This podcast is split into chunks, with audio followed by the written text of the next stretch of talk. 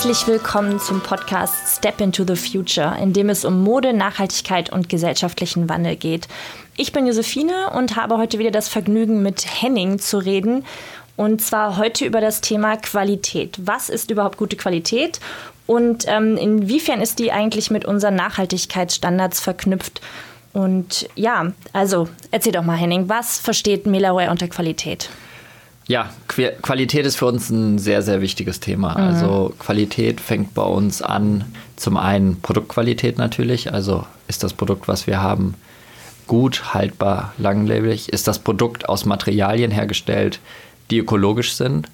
Und ist das Produkt unter Bedingungen hergestellt, die dafür sorgen, dass die Menschen, die an dem Produkt gearbeitet haben, wirklich auch fair entlohnt worden sind? Und wir sind nicht alle aus dem Modebereich. Wir haben unterschiedliche Hintergründe in unserem ja. Unternehmen. Wir kommen aus dem Wirtschaftsbereich, aus dem Nachhaltigkeitsbereich. Ähm, und deshalb gehen wir an Produkte und an Qualität vor allen Dingen über das ähm, ein zeitloses Design heran, wenn es um das Aussehen von dem Produkt geht, mhm. sogenannte Essentials, also Dinge, die man lange tragen kann, die möglichst lange einen, einen, einen, Nutzen für den Kunden haben. Und wir achten besonders darauf, dass unser Produkt oder unser gesamtes Sortiment zertifiziert ist. Also alle unsere Produkte sind nach dem Fairtrade Cotton Standard zertifiziert und alle unsere Produkte sind auch nach dem Global Organic Textile Standard zertifiziert. Das ist kurz GOTS.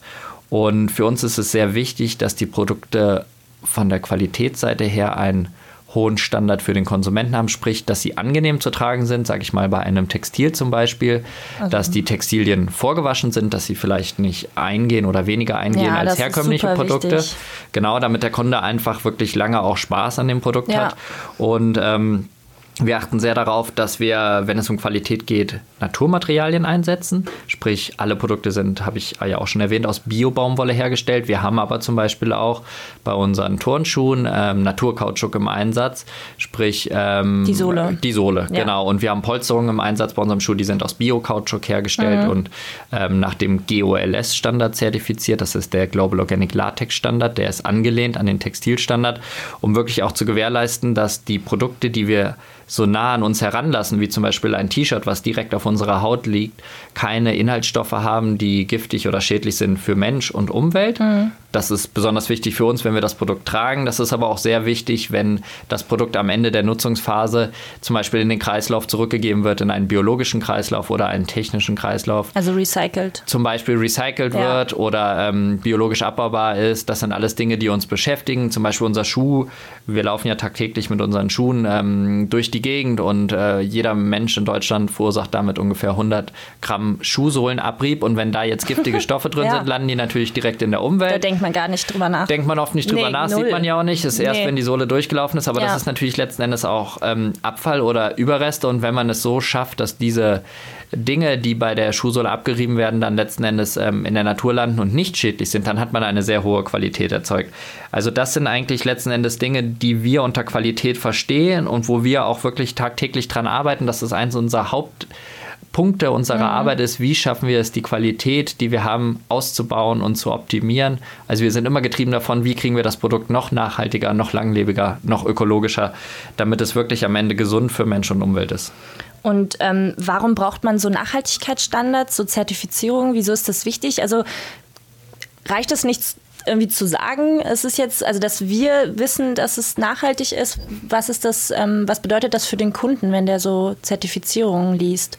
Ich glaube, dass es, oder wir sind der festen Überzeugung, dass man nur Produkte äh, in den Markt bringen kann, wo man wirklich äh, mit Fug und Recht behaupten kann, dass sie gewisse Standards einhalten. Das kann man mit Sicherheit sehr, sehr gut machen, wenn man in einem sehr kleinen Rahmen ein gewisses Produktportfolio in, in einer unmittelbaren Umgebung produziert, was sehr, sehr simplifiziert ist. Ich mhm. sag mal, ein, ein, ein Tisch aus Holz von, von, von einem Baum, der ähm, im Wald um die Gewachsen Ecke wächst ist, ja. und ähm, ich dann wirklich genau sagen kann, ich verarbeite den nur mechanisch weiter, ich säge den, ich schleife den ja. und produziere daraus was. Da brauche ich vielleicht keine Standards oder Nachweise, weil ich das alles überblicken kann.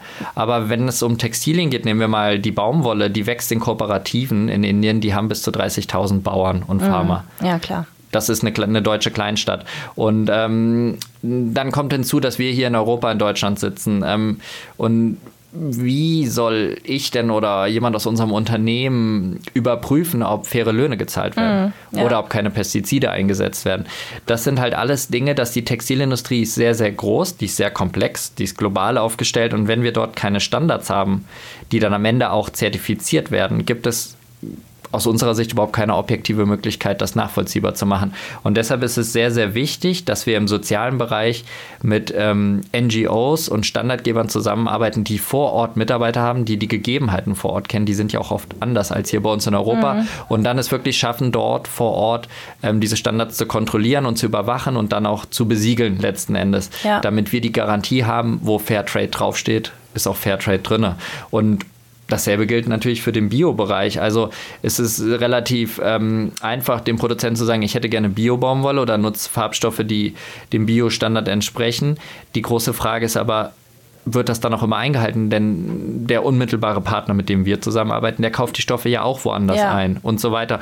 Und das geht dann äh, die Lieferkette das runter bis hin zum Feld. Dann. Genau, es sorgt für Transparenz und es ist natürlich auch einfach unglaublich wichtig, dass man gerade, wenn es um ökologische Werte geht, das Ganze objektiv macht. Und ja. dafür arbeiten wir mit Laboren zusammen. Wir nehmen Stichproben, schicken äh, Materialien, Stoffe und andere Accessoires ein und lassen die überprüfen. Und wenn ich einen Standard habe, dann kann ich genau sagen, bitte überprüft das nach dem GOTS-Standard für Version ja. 5.0. Die gehen dann in die Kategorie rein für Baumwolle oder Naturkautschuk und genau diese Chemikalien werden abgeprüft. Am Ende gibt es einen Testbericht und der sagt einem schwarz auf weiß, hält das Produkt dieses mhm. oder jedes ein oder nicht und das fordern unsere Konsumenten auch ein. Das ist in Deutschland halt einfach ja. Wichtig, das Ganze auch nachweisen zu können. Also quasi, dass der Kunde nicht nur darauf vertrauen muss und dass, dass wir sagen, ja, ja, ist alles toll und super und irgendein Werbeslogan, sondern dass extern das garantiert wird und kontrolliert wird. Genau, also es geht letzten Endes um, um, um, um, man sagt immer auf Englisch Third-Party-Audits, also eine dritte Partei kommt genau. mit ins Boot und äh, besiegelt, dass der Produzent und ich als, äh, als Kunde, als Marke diesen Standard einhalte durch Testberichte zum Beispiel in Laboren, weil ähm, für uns ist es einfach wichtig, dass nicht wir sagen, dass wir mhm. etwas einhalten oder gut können, sondern dass das unabhängige Dritte sagen, die ja wiederum auch ähm, auditiert werden. Also ja. ein Standard wie ein Fairtrade Cotton Standard wird auch auditiert, dafür überhaupt einen Standard ähm, ausstellen und hält er die Kriterien ein und wird auch überwacht. Also es ist ein System, in dem wir uns bewegen und in Systemen gibt es dann auch immer die Möglichkeit, Fehler aufzudecken und auch Standards zu optimieren, die einfach international verstanden werden. Ja. Und wieso jetzt konkret äh, der Fairtrade Cotton Standard und der GOTS Standard? Wieso haben wir uns für die zwei entschieden? Das es gibt so viele Siegel und, und Zertifizierungen. Warum die beiden? Genau, also das ist auf jeden Fall ähm, ein großes Thema. Es gibt ähm, in Europa über 300 ähm, Textilstandards oder Siegel. Da muss man aber dazu sagen, dass der größte Teil davon gar nicht von dritten und unabhängigen Parteien ist, sondern das Unternehmen sich selber, selber Standards das macht, ja. Genau, selber Standards ausdenken oder entwickeln. Das wäre jetzt so, als würde Melaware sagen, es gibt jetzt das Melaware-Siegel mhm. und alles, was dieses Siegel trägt, ist gut. Und davon gibt es halt unglaublich viele. Ja. Und das ist natürlich nicht besonders transparent und objektiv und ähm, in einer unserer Folgen haben wir auch darüber gesprochen, wie Melaware letzten Endes entstanden ist, ziemlich zu Beginn des Podcastes. Und ähm, da habe ich auch erwähnt, dass wir ähm, eine Ausgründung aus der Leuphana-Universität in Lüneburg sind. Also wir haben einen sehr wissenschaftlichen Background, wie mhm. die Firma entstanden ist. Und Wissenschaft heißt immer die Suche nach der Wahrheit und Objektivität. Und wir ja. haben uns zu Beginn sehr stark damit beschäftigt, wie Standards eigentlich eingestuft werden von der Wissenschaft, von, von Menschen, von Professoren, von Wissenschaftlern, ja. die sich damit auskennen. Welche Standards gibt es denn, die die gesamte Wertschöpfungskette abdecken? Welche Standards gibt es, die wirklich das Soziale und Ökologische berücksichtigen? Sowohl in der Herstellung, Nutzungsphase als auch nach der Nutzungsphase. Und mhm. da ist sehr schnell äh, deutlich geworden, dass ähm, die Studien sich da einig sind, ähm, dass der Fairtrade Cotton Standard und der Global Organic Textile Standard, also der GOTS, für Produkte aus Biobaumwolle oder aus Baumwolle die höchsten, ähm, ja, die höchsten Standards ähm, gewährleisten und wir damit eigentlich die gesamte Lieferkette abdecken. Und deshalb war für uns klar, dass das unsere Mindeststandards sind. Ich sage bewusst Mindeststandards, denn wir erfüllen die, wir halten die für alle Produkte ja. ein. Wir gehen aber in vielen Bereichen schon deutlich darüber hinaus. Aber der Fairtrade Cotton Standard und der GOTS Standard bieten für Baumwolle, für Bio-Baumwollprodukte die höchste Garantie für den Konsumenten und für die Produzenten, dass das Produkt gesund für Mensch und Umwelt ist. Und ähm, bei den einzelnen Produkten, wie gewährleisten wir da die Qualität? Also wenn wir jetzt ein fertiges T-Shirt oder einen fertigen Sneaker zum Beispiel in der Hand halten oder dem, auf dem Weg dahin, bis wir den in der Hand halten, wie, wie wird das da konkret im Prozess aussehen? Ja, also das ist für einen, ähm, ich kann das am Beispiel von dem Turn schon mal erklären, das war ähm, die Entstehungsgeschichte oder die Entwicklungszeit hat über zwei Jahre gedauert. Das hat über 100.000 Euro gekostet. Das meiste davon floss genau in diese Geschichte.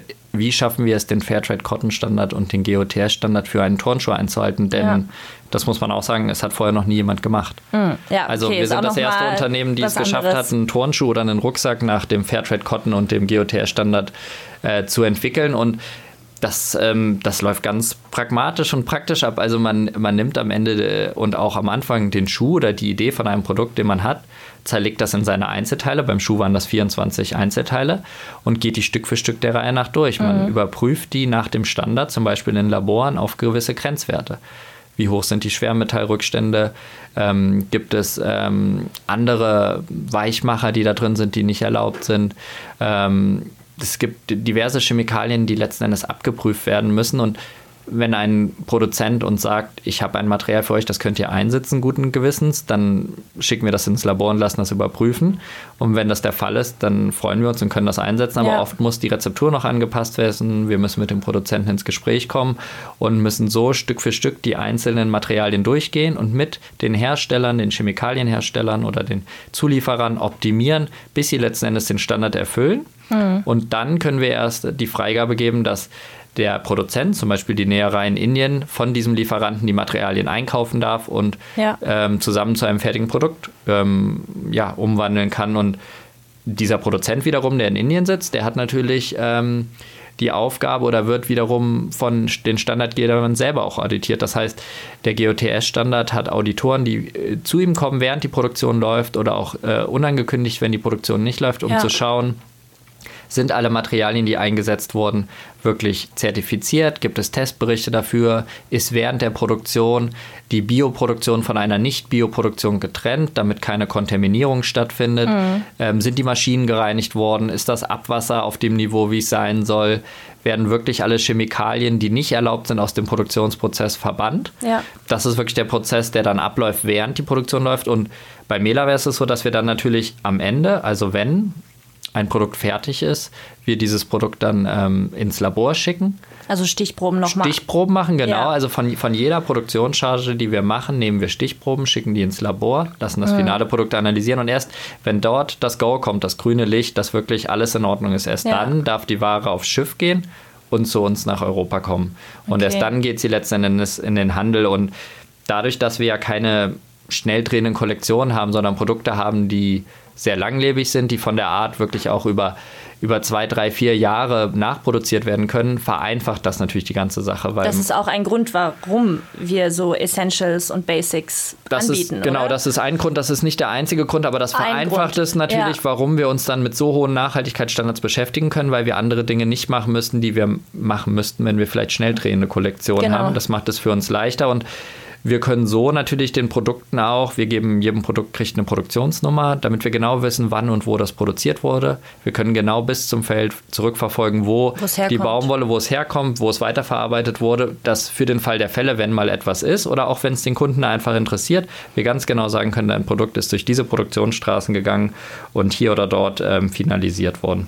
Also die gesamte Lieferkette können wir zurückverfolgen. Genau, also das, das ist das eine der, der wesentlichen Punkte, ist wirklich, wenn man sich mit Zertifizierung und Standards beschäftigt, wie wir es am Anfang auch gemacht haben, ist, dass man wirklich die gesamte Lieferkette betrachtet. Es gibt den Anbau der Baumwolle, es gibt ähm, die Entkörnungsbetriebe, es gibt mhm. die Spinnerei, die Weberei, es gibt die Nassbetriebe, wo gefärbt wird, es gibt dann vielleicht noch Veredelungsprozesse und dann am Ende kommt erst die Näherei. Das sind die Bilder, die wir oft kennen, ja, wo Menschen man. an Nähmaschinen ja. sitzen und die Produkte produzieren, aber es gibt sehr, sehr viele Stufen davor.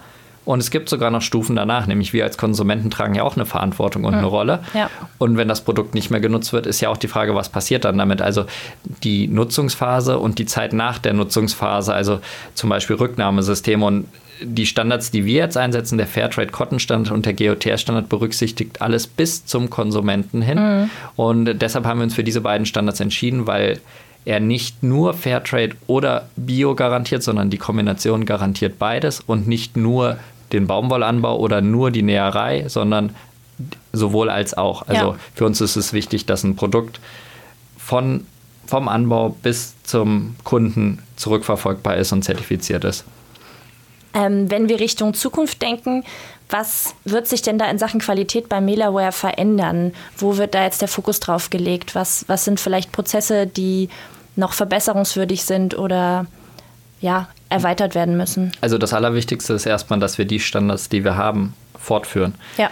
Denn was man oft beobachten kann, ist, dass Unternehmen, gerade auch aus dem Modebereich, aber auch in anderen Branchen, wenn sie wachsen und größer werden, so wie Melaware es gerade auch tut, immer mehr in den Zugzwang kommen, Abwägungen zu treffen für Ökonomie und mhm. gegen Soziales oder ja, Ökologisches. Ja, das ist ein Riesenproblem. Und bei Melaware ist es besonders wichtig, dass wir sowohl sozial als auch ökologisch und ökonomisch agieren wollen. Das heißt, wenn wir jetzt ökonomisch stärker werden und wachsen, ist mal das erste Ziel für die Zukunft, dass wir die Standards, die wir haben, halten können. Mhm. Und trotzdem mehr dem Konsumenten bieten können. Vielleicht mehr Mode, mehr Styles, mehr Produkte, Neuerungen und das ähm, trotzdem nicht auf zu Lasten oder zu Kosten der Standards geht. Und darüber hinaus wollen wir natürlich unsere Standards ausbauen. Wir sind da auch schon aktiv dabei. Mit Fairtrade Deutschland zum Beispiel sind ja. wir dabei, den Fairtrade Cotton Standard zu erweitern. Es gibt den sogenannten Fairtrade Textil Standard. Mhm. Das ist ein Standard von Fairtrade International, der die gesamte Wertschöpfungskette abdecken soll.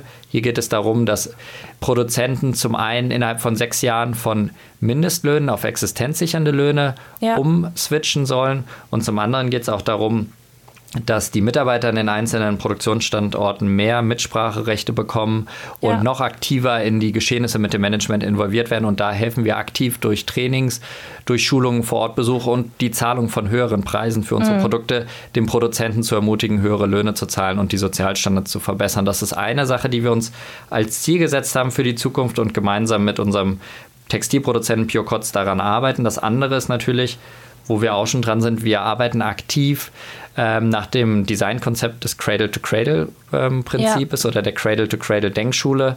Das bedeutet, dass wir Produkte so designen und gestalten, dass sie nach dem Ende der Nutzungsphase eine zweite Funktion bekommen. Mhm. Eine dritte, eine vierte, zum Beispiel dadurch, dass wir Produkte in Zukunft irgendwann zurücknehmen können und daraus neue machen können. Ja. Oder dass Produkte wenn, oder Materialien, wenn sie gar nicht mehr einsetzbar sind für Textilien, zum Beispiel ähm, auch ähm, biologisch abbaubar sind und damit Nährstoff für, für die Umwelt werden. Und mhm. das steht alles unter dem, unter dem großen Leitgedanken, eine Produkte oder Produktionen zu machen, die keinen Abfall generieren und dass das, was übrig bleibt, am Ende Nahrung wird. Also ja. Abfall ist Nahrung sozusagen und ähm, das sind Ziele, die wir uns auf jeden Fall für die Zukunft gesetzt haben.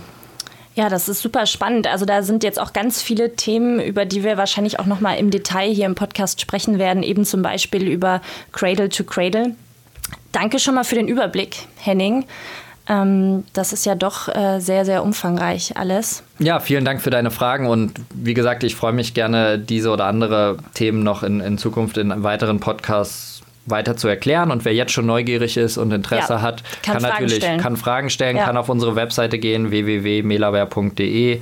Wir haben einen Instagram-Account und wir freuen uns immer über Feedback und Anregungen zum Podcast oder auch zu unserem Unternehmen allgemein. Beantworten gerne Fragen und ähm, freuen uns auf die nächsten Folgen. Genau, also danke fürs Zuhören. Gerne könnt ihr den Podcast empfehlen, abonnieren und Feedback geben. Und ähm, wer nochmal genau wissen möchte, wer Melaware eigentlich ist und wie diese Firma gegründet wurde, kann sich gerne nochmal die ersten Folgen anhören. Da gehen wir dann nochmal en Detail drauf ein. Dankeschön.